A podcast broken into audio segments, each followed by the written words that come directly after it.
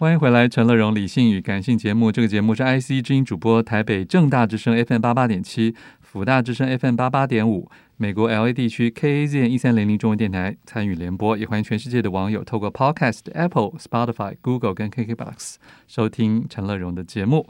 后半段一本好书要为大家介绍的是理财书。陈乐荣其实很少介绍理财书哦，这时报出版的《想赚钱要买对投资型保单》，副标题是“百分百实用投资型保单的一百个提问”。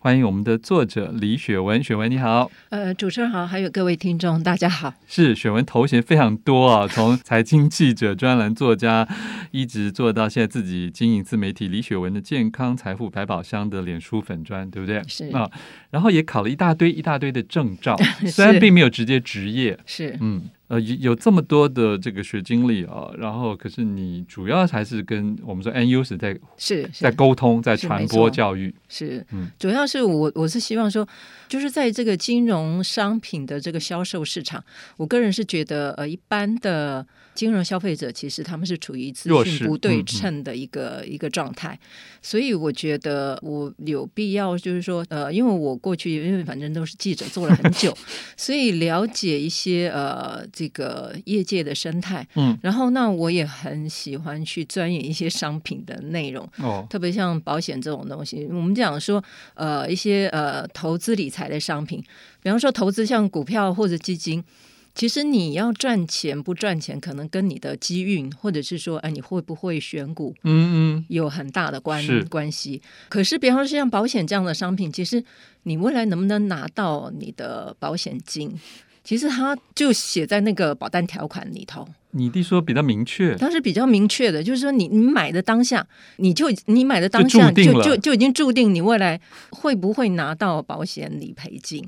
那当然，其实有很多当然呃理赔的灰色地带啊，就是说，是是是那你的你你所发生的这个保险事故是不是符合这个保单条款呃所明定的这个理赔的范围？这个当然会有灰色地带，嗯、但是大部分的状况之下，比方说呃你今天呃比方说住院医疗险，它是你住院的时候它才。给你这样子的一个保险理赔金，嗯、其实他已经写得清清楚楚。是。那如果说你不是看的，比方说哈，我我举例，呃，过去争论比较多的，像一些手术，呃，那像很多的这个医疗险，它可能，比方说手术，它不在于那个手术理赔表里头的项目，其实就是不会赔啊。对。那很多人想说，哎，我买了，我买了手术险。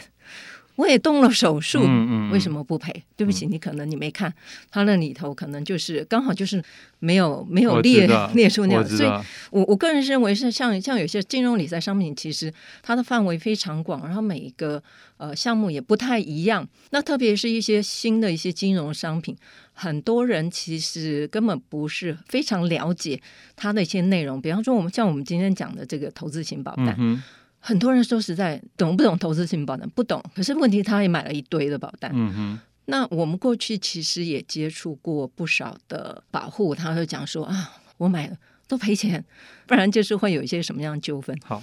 对，其实都会产生这样子，所以你才累积这么多的 Q&A 啊。是但我想直接就替听众来问啊，就说到底买基金好了，因为说一般一般的普通人好了他可能觉得理财，哎，那我就去买基金，对不对？那跟突然有人推荐推销他投资型保单，是这两个到底有没有最大的我们说是适用者？呃，对，其实很多人都会问同样的问题，就是说。呃，因为我们讲说投资型保单，其实它是呃帮保护去做这个一篮子的这个投资。在回答这个问题之前，我可能先简单的跟大家讲一下投资型保单跟传统保单的差别。嗯、因为因为如果说一般的民众如果不了解投资性保单跟传统保单的差别的时候，其实我个人过去的经验就是，他买了之后后悔的这种几率蛮高的。呃，像过去的话，我们今天买一张，比方说，呃，终身寿险，对不对？那我们缴了保费给保险公司，那保险公司它不可能钱就放在定存，嗯嗯，它一定会去拿去做一些投资，比方说投资股票或债券。那用这样子的钱，未来它才能够支付支付这个保护的理赔金嘛。那可是投资险保单的状况不一样，就是说保护的钱有一部分。呃，是自己去运用。呃，像我们过去我们刚刚讲传统型保单，是我们缴了钱，然后保险公司去做投资。嗯、那至于说投资好或坏，那结果就是说，比方说，呃，我买的是一百万，那不管保险公司投资的是赚或赔，可是未来他一定要给我一百万。他如果说赔的话，可能他还是要给我一百万。可是他赚了，他多赚的那个部分，他不会给我。是。那投资型保单不一样，这个投资的抉择是保护自己去下，嗯，嗯，所以我今天未来我得到的多少的保险理赔金，是关乎于我今天投资，就是这个保护投资型保单的保护，它投资的状况好或不好，有没有赚或赔。呃，如果是赔的话，它有一个最低的一个基本的门槛，我不会低于这个。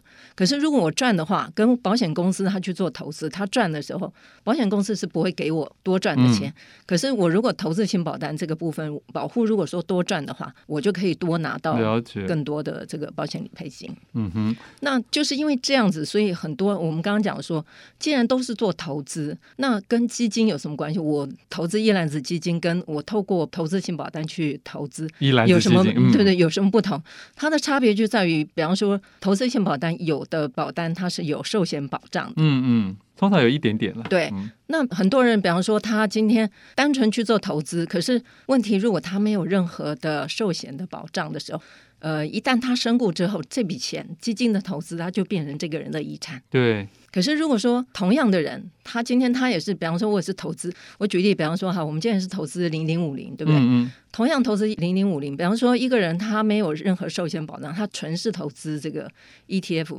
可是如果他今天不幸身故之后，可能他的这个钱就是全部就会变成了这个遗产。是。可是另外另外一个人，他同样也是投资零零五零，可是他因为他是这个保单里头，他有一些寿险的保额。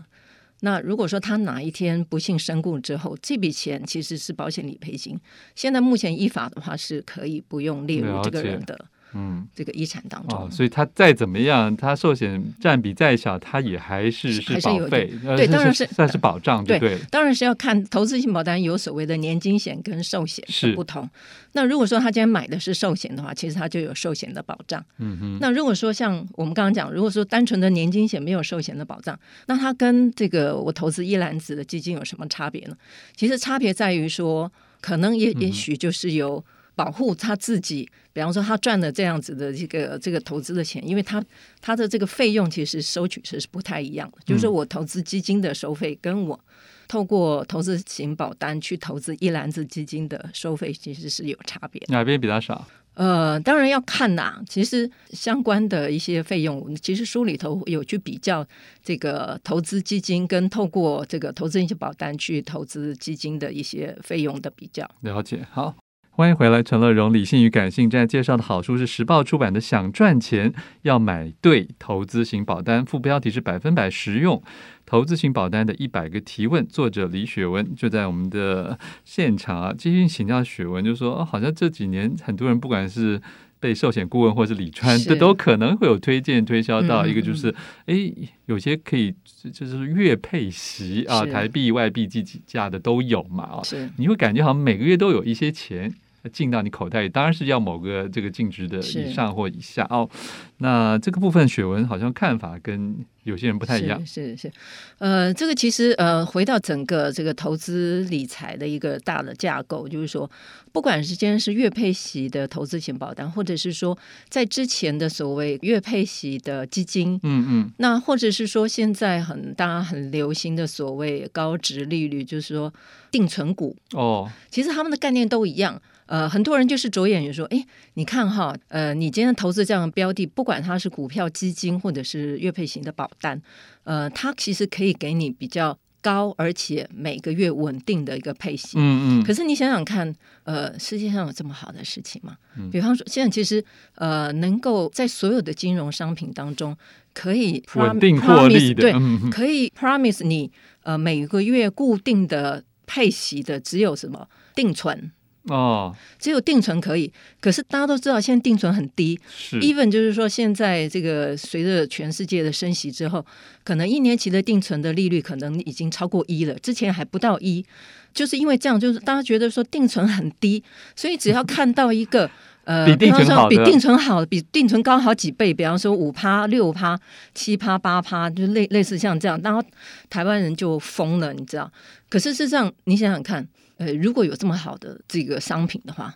诶，那个推出的那个就躺在那儿，他自己赚就好了。他为什么要给这么多的所谓的投资人去赚这样子的？嗯、所以它其实就是一个迷思。当一个一个商品它，它它号称是说高配息的时候，我今天讲远一点，大家其实都听过以前有很多那种地下投资公司，哦、什么宏远啊什么之类的。